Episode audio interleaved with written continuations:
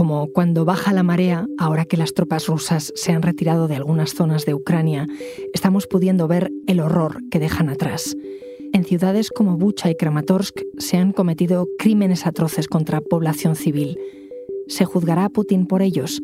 Mientras siguen cayendo bombas, la Unión Europea, el Tribunal Penal Internacional, Naciones Unidas están investigando y reuniendo pruebas, porque de esas pruebas va a depender cómo lo que ha sucedido en Ucrania pasará a la historia. Es jueves, 21 de abril. Soy Ana Fuentes. Hoy en el país, ¿vale todo en una guerra?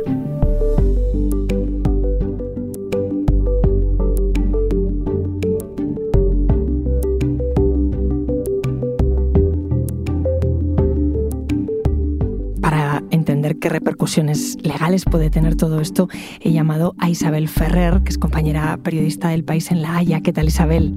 Hola, ¿qué tal?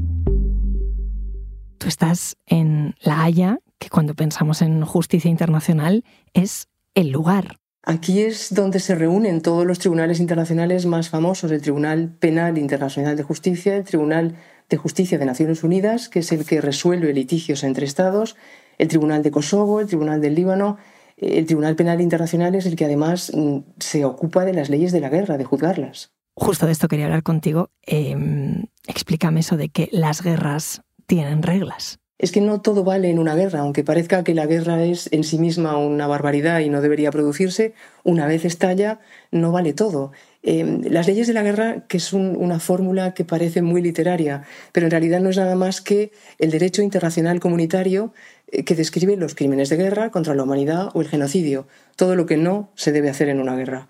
Em, porque en, la guerra, en realidad, hay cosas que se pueden y que no, hay cosas legítimas e ilegítimas. ¿Qué sería un acto legítimo en una guerra? Un soldado o un batallón contra los soldados o el batallón del otro lado. ¿Qué sería ilegítimo? Que ese soldado o ese batallón disparara o se lanzase contra civiles, contra un edificio lleno de personas, contra un colegio, contra un hospital. El uso de ciertas armas, armas químicas, armas nucleares, destruir o atacar una central nuclear, porque el destrozo sería tan mayúsculo que sobrepasaría con creces lo que pudiera llegar a buscar el país agresor. Y esos son los que persiguen los tribunales, en este caso el, Tribunal Penal Internacional. Es la única instancia mundial y además permanente para juzgar todos estos crímenes, de modo que se fija en estas reglas.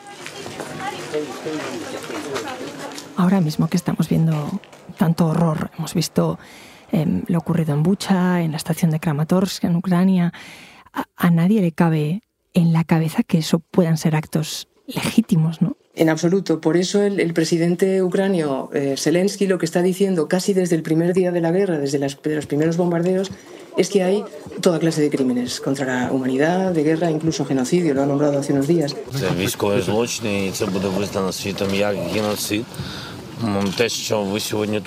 ¿Por qué? ¿Qué es lo que está haciendo? En realidad, con todas esas llamadas de auxilio, lo que está pidiendo es ayuda a la comunidad internacional y lo que está pidiendo es no solo armas y apoyo, sino también que se demuestre, que quede claro que hay un agresor y un agredido, en este caso ellos, Ucrania. Ana, para que te hagas una idea, el propio Zelensky en esa llamada de auxilio está utilizando toda clase de medios que además los usan muy bien. Eh, por ejemplo, tienen una web en la que están reuniendo todas las pruebas que ellos recojan sobre posibles crímenes. La tengo por aquí, además, justamente, la tengo abierta en el móvil.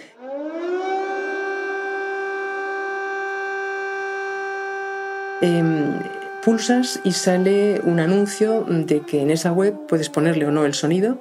Em, es significativo porque el sonido es una alarma antiaérea que se mantiene durante todo el tiempo que estás mirándolo, si quieres, y ahí aparecen una serie de atrocidades de las que estamos eh, viendo a diario en los, medios, en los medios de comunicación, lo que está ocurriendo en Ucrania y las pruebas que está reuniendo el gobierno ucranio, las autoridades locales, policía, forenses, para que luego puedan armar con eso un caso y llevarlo al Tribunal Penal Internacional para demostrar que efectivamente se han producido esos crímenes.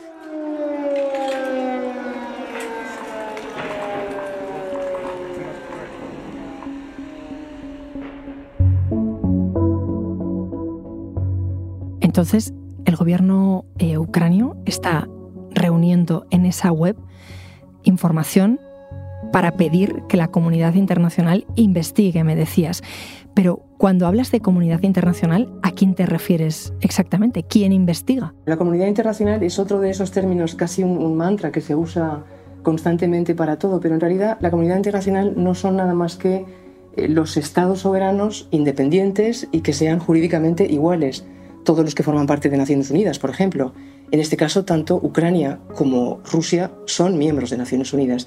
De modo que esa comunidad es la que tiene que eh, rechazar, ayudar, eh, cooperar. A esa comunidad es a la que apela Zelensky. Y Zelensky, además, recurre o recurrirá al Tribunal Penal Internacional porque es, como decíamos antes, la instancia permanente. No solo está recogiendo datos Ucrania, sino que la Fiscalía tiene un equipo de investigadores sobre el terreno en este momento en Ucrania y ha pedido ayuda de todo tipo, fondos, técnicos, expertos a la comunidad internacional para que, por favor, cooperen en esa búsqueda de pruebas. Además, hay que recordar que la Fiscalía del Tribunal Penal Internacional no solo busca posibles crímenes cometidos por Rusia, sino que también se fijará en que haya, a lo mejor, algún crimen que haya podido cometer el lado de Ucrania. Hablando de esos crímenes, ¿qué tipo de crímenes pueden haberse cometido en ese territorio? Hay varios, hay varios crímenes que se han podido cometer, por supuesto, es, esto es una guerra abierta el problema será demostrarlo, porque es, difícil incluso en una guerra que estamos viendo en directo. Hay crímenes que pueden ser, se pueden tipificar de varias maneras y encajan en varios supuestos. Eh, pero en realidad mm, lo que se está viendo en estos momentos se encajaría en cuatro, en cuatro tipos de crímenes, que son los de agresión, crímenes de guerra, crímenes contra la humanidad y genocidio. Te, voy a pedir que me los expliques. Em, porque realmente para los que no sabemos es muy complicado diferenciarlos. Eh, sí, la verdad es que sí. El, crimen de agresión es, un crimen contra la paz. Es, clarísimo, se entiende pues, que un atacante haya planificado o preparado un acto de agresión y que se lance contra otro país. En este caso, si es que ese es el crimen que estamos viendo, eh, Rusia se lanza contra, contra Ucrania. El crimen de guerra. El crimen de guerra entre comillas, sería el más fácil de demostrar, puesto que esto es una guerra pero es un delito que ha evolucionado eh, y ha, incluido nuevos supuestos. Eh, por ejemplo, la violación o cualquier tipo de abuso sexual es ahora un crimen de guerra. Antes se consideraba una de las desgracias que ocurrían en una guerra. El traslado forzoso de la población agredida al territorio de la población que es el agresor, eso sería también otro, otro crimen de guerra. Eh, por supuesto, lanzarse indiscriminadamente contra civiles o contra objetivos civiles. Y hay otro crimen de guerra, que es el de reclutar niños soldados en, tiempo de conflicto armado. Por este crimen se condenó a 14 años a Tomás Luanga, que era un señor de la guerra, era uno de los comandantes congoleños, eh, que hizo eso, alistó a niños muy pequeños para llevarlos a la guerra. Lubanga Armed Group recruit, train and use hundreds of young children to kill, pillage eh, fue la primera vez, fue la primera sentencia del Tribunal Penal Internacional. Mr. Lubanga is sentenced to a total period of 14 years imprisonment. Y esta práctica de reclutar niños soldados se hace todavía en Asia, en América Latina, por supuesto en África. Es una lacra que no desaparece y además los niños soldados no solamente son menores a los que se arranca de sus comunidades y de sus familias, sino que se les maltrata hasta extremos atroces, se les droga, se les obliga a matarse entre ellos, a volver a sus comunidades y disparar contra sus familias, se les embrutece de tal manera que se les deshumaniza. El crimen contra la humanidad se puede cometer también en momentos de paz y es un crimen mm, muy gordo, muy duro, porque, porque tiene gran trascendencia para toda la comunidad internacional. Eh, lo que pasa es que en el crimen contra la humanidad hay que buscar la intención. Es decir, o el que lo comete se lanza a matar civiles en gran número en un área geográfica muy pequeña, o matar civiles en un área geográfica muy grande. Pero ese ataque generalizado tiene que ser sistemático y tiene que estar pensado, tiene que haber una intención. Y no hace falta que sea un asalto militar. ¿Y, el genocidio en qué consiste? El genocidio es el crimen de los crímenes. ¿Pero por qué? Porque es el, el peor de todos y porque es el más difícil de demostrar porque el genocidio implica tener la intención de destruir en parte o en todo a un grupo nacional, étnico, racial o religioso como tal. El genocidio de Srebrenica, el genocidio de Ruanda, están claros. Zelensky ha dicho, el presidente ucranio ha dicho que Rusia, por un lado, ha malinterpretado y abusado de la, de la noción de genocidio, porque dijo, Moscú, el presidente Putin, ruso, dijo que se lanzaba eh, a invadir Ucrania porque estaba defendiendo a la minoría prorrusa del Donbass, de la región del este, de un genocidio perpetrado por los ucranios, y ahora Zelensky dice que lo que está pasando es que Rusia está intentando aniquilar a los ucranios y borrarlos del mapa, destruir Ucrania. De modo que eh, el genocidio no solo es la intención, sino que es el nexo entre lo que ocurre y lo que se pensó que se quería hacer. ¿Y, y qué va a determinar que en Ucrania se haya cometido uno u otro crimen? Eh, lo decidirán los, jueces, los fiscales del Tribunal Penal. Primero tienen que reunir todas las pruebas, presentarlas, armar un caso, llevarlo ante los jueces. Si los jueces deciden que hay suficientes pruebas como para ir a juicio, entonces permiten ese juicio eh, y habrá que defender esos cargos delante mm, de la justicia.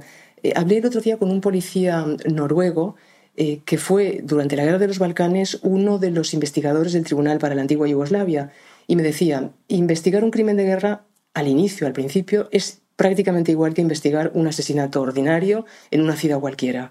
La diferencia, evidentemente, es que estás trabajando en un momento de guerra y que pueden caer las bombas. Él decía, en este momento en Ucrania, dice, es muy difícil lo que, lo que tienen que hacer los investigadores, porque cuando nosotros, ellos, eh, estuvieron en los Balcanes, la guerra prácticamente había terminado, les eh, defendían y les protegían los cascos azules de Naciones Unidas y además les ayudaba la policía con lo cual eh, tenían un apoyo y una, ayuda total al trabajo tremendo que tenían que hacer. En Ucrania la guerra está en marcha, por lo tanto ahí la labor de investigación que es enorme, porque la labor forense no solo es exhumar cadáveres, es analizar desde fotos vía satélite o imágenes vía satélite hasta la inteligencia artificial para el reconocimiento de caras.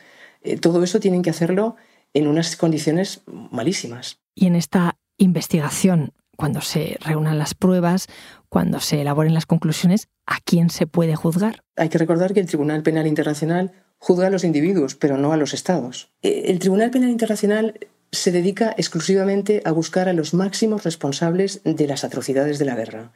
En este caso son los mandos militares, los altos mandos políticos, incluso el presidente. ¿Por qué? Porque la inmunidad no existe en el Estatuto de Roma, que es el texto sobre el que trabaja el Tribunal Penal. No hay nadie que sea inmune, por tanto da igual que sea un jefe de Estado, un primer ministro, un supergeneral, todos pueden ser juzgados. Es decir, que no podría juzgar al gobierno ruso como tal, pero sí a Vladimir Putin. Bueno, a Putin sí, porque Putin, además de presidente, es el comandante supremo de las Fuerzas Armadas rusas. Por lo tanto, se supone que tiene mando político y da las órdenes a los militares. Pero, ¿qué ocurre? Pues que hay dos problemas, que Putin eh, no solo está en Rusia apoyado por el régimen y que a ese régimen en este momento no le interesa entregarlo o posiblemente a la justicia internacional y por otra parte que Rusia no forma parte del Tribunal Penal Internacional. Por lo tanto, esta Corte en estos momentos no tiene competencia. Vamos por partes. Eh, respecto a qué pasa si el país investigado no reconoce al Tribunal Penal Internacional. ¿Eso, Isabel, qué consecuencias tiene? Para el país que no forma parte del Tribunal Penal Internacional, las consecuencias son, en principio, ninguna. China, India, Rusia en este caso, Israel no forman parte del Tribunal Penal, no lo reconocen, no reconocen la competencia. Estados Unidos es un caso curioso puesto que no quiere que el tribunal se entrometa en nada de lo que pueden hacer sus tropas o sus ciudadanos en otros territorios, por tanto, veta el tribunal, sin embargo ayuda, coopera. En el caso de Ucrania está cooperando. De modo que es, em, depende del país, pero China, desde luego, Israel tampoco le conviene, eh, desde su punto de vista, apoyarlo. Y en el caso de Afganistán, el que fue asesor de seguridad nacional de la Casa Blanca, John Bolton, advirtió al Tribunal Penal Internacional de que Estados Unidos de ninguna manera cooperaría y además impondría sanciones a los cargos del, tribunal. Incluso les retiró los visados para poder investigar o para poder entrar en Estados Unidos. De modo que cuando un país no quiere colaborar, lo hace, como en el caso de Washington, a lo grande. Llegados a este punto, Isabel, si hay países que no reconocen al Tribunal Penal Internacional, si no se puede juzgar, por ejemplo, a ningún dirigente de Estados Unidos por Irak, ¿para qué sirve entonces el tribunal? Parece un poco ingenuo decirlo, pero lo que pasa es que el hecho mismo de que exista una instancia permanente y mundial como es el Tribunal Penal Internacional para juzgar el genocidio, los crímenes de guerra contra la humanidad, es en sí misma una, una victoria de la justicia internacional. Por otra parte, se espera, se supone, que los grandes eh, perpetradores de crímenes de la Tierra eh, vean que se les puede juzgar en algún momento y que aunque la justicia sea lenta, eh, va a llegar hasta ellos. Antes hablabas de dos problemas. El segundo era que Putin es el presidente de Rusia, el presidente en activo. ¿Eso qué implica a la hora de poder responder ante la justicia internacional? Eh, mientras Putin esté en activo y en el poder, no habrá manera de llegar hasta él. Eh, tampoco habrá forma de llegar a los, a los generales eh, de alto, altísimo rango que están de su parte. tendría que haber un cambio de régimen. si ese cambio de régimen o a ese nuevo régimen le interesa que Putin sea juzgado, ah, pues a lo mejor lo entregan pero parece que esto no va a pasar. Mientras tenga apoyos, esto no sucederá. Eh, hay un jurista británico con el que hablé el otro día, Geoffrey Nice, que fue el fiscal jefe del caso contra Milosevic en, la época de los Balcanes, y me dijo, aquí hay una cosa que está muy clara. Es posible que nunca lleguemos o que nunca se llegue a juzgar a Putin. Habrá que aceptarlo, habrá que vivir con ello. Eh, lo que tiene que estar claro, me dijo, es que Rusia ha agredido a Ucrania, eh, en este caso, en sus palabras textuales, Rusia es el villano y Ucrania es el bueno, es el inocente, es el agredido. Eh, que luego no se pueda juzgar a Putin, bien, habrá que aceptarlo, fue lo que dijo. Has nombrado a Milosevic. ¿Qué ha pasado cuando otros dirigentes han pasado por la justicia internacional? Por ejemplo, en el Tribunal para la Antigua Yugoslavia, Milosevic, que fue primero presidente de la antigua Federación Yugoslava y después presidente de Serbia, solo llegó en el 2001, solo fue entregado por Belgrado al Tribunal Penal para la antigua Yugoslavia cuando ya no estaba en el poder. Lo mismo pasó con Charles Taylor, con el antiguo presidente de Liberia, al que no se juzgó en Liberia, sino que se hizo o se organizó un tribunal especial, el Tribunal Especial para Sierra Leona, eh, porque los crímenes se habían cometido en los dos países vecinos. Eh, ¿Por qué no se le juzgó allí? Porque se consideró que tenía apoyos y que todavía era alguien muy conocido, que podía haber problemas, se podía desestabilizar la región. Ese tribunal especial se llevó a La Haya, puesto que era la ciudad eh, de la justicia internacional. pero tampoco estaba en el poder. es lo mismo que ha ocurrido con Mladic y con, y con Karadzic con el que fue jefe militar y jefe político de los eh, serbios de Bosnia, de los serbobosnios. Lo que estamos escuchando de fondo es eh, el momento en el que, en el que Ratko Mladic, que era el ex general que comandó a las tropas serbobosnias que entraron en Srebrenica, donde se perpetró un genocidio, eh, la cadena perpetua. Mladic, en primera instancia, le cayeron 40 años y dijo que no, que eso era demasiado y que era una barbaridad y apeló, porque claro, él era inocente, fue lo que, lo que defendía. Cuando los jueces de apelación revisaron esa sentencia, le pusieron cadena perpetua. Y lo mismo le pasó al, a su jefe político, a Radovan Karadzic. También dijo que los 40 años de, eh, que le habían puesto que era excesivo y que él era inocente. Y en la apelación fue también cadena perpetua por el, por el genocidio de Srebrenica. A Karadzic además lo detuvieron en el 2008 y a Mladic en el 2011 pasaron muchos años escondidos. Eh, la justicia internacional pudo eh, eh, detenerlos cuando ya no eran nadie, cuando en realidad no tenían más apoyo que el de sus familias y casi ni siquiera ese. Es decir, que mientras se está en el poder es muy difícil llegar a los, a los jefes, pero no es imposible. Es decir, Isabel, no, sabemos si se va a poder juzgar a Putin y si se le juzga, si nosotros lo veremos. Antes hablabas de Yugoslavia, ¿Cómo es posible que el sistema en todos estos años no se haya hecho más ágil? Yo creo que hay probablemente dos motivos. Uno, que desde Nuremberg, desde el Holocausto, desde la Segunda Guerra Mundial, no habían ocurrido cosas de este calibre en, Europa y por tanto los tribunales de, de, Yugoslavia o de Ruanda, donde hubo sendos genocidios, en realidad estaban haciendo justicia ah, mientras la aplicaban. O sea que que fue más lento quizá de lo que debería haber sido. Por otra parte, para demostrar no solo un genocidio, sino cualquier otro de los crímenes, em, hay que enlazar lo ocurrido con la persona, buscar la intención, tener el, caso perfectamente cerrado para que los jueces no lo tumben. Por lo tanto, no es fácil y es lento. Quizá no debería ser tan lento. Em, ¿Qué va a pasar con Ucrania? Eh, la Fiscalía del Tribunal Penal Internacional ha pedido ayuda prácticamente a toda la comunidad internacional. Se la están prestando está la guerra en marcha. Es difícil investigar allí, pero quizá eh, con tanta ayuda y con tanta publicidad y con tanto apoyo, quizá vaya más deprisa en este caso. ¿Qué pesa más, la legalidad internacional o los intereses políticos de cada país? Deberíamos separar ambas cosas, aunque sea difícil. Eh, los tribunales internacionales mm, tienen que juzgar, tienen que aplicar la justicia internacional, no deben fijarse en ninguna injerencia política. Evidentemente, el Tribunal Penal Internacional es el primero que tiene limitaciones. Eh, los países que no forman parte del tribunal, de entrada, están demostrando que no quieren saber nada de que la justicia les pueda perseguir. Eh, hay limitaciones en la justicia internacional, por supuesto, hay presiones políticas, sin duda, pero una vez se pone en marcha la maquinaria, llega a su destino. Isabel, gracias. A ti, Ana.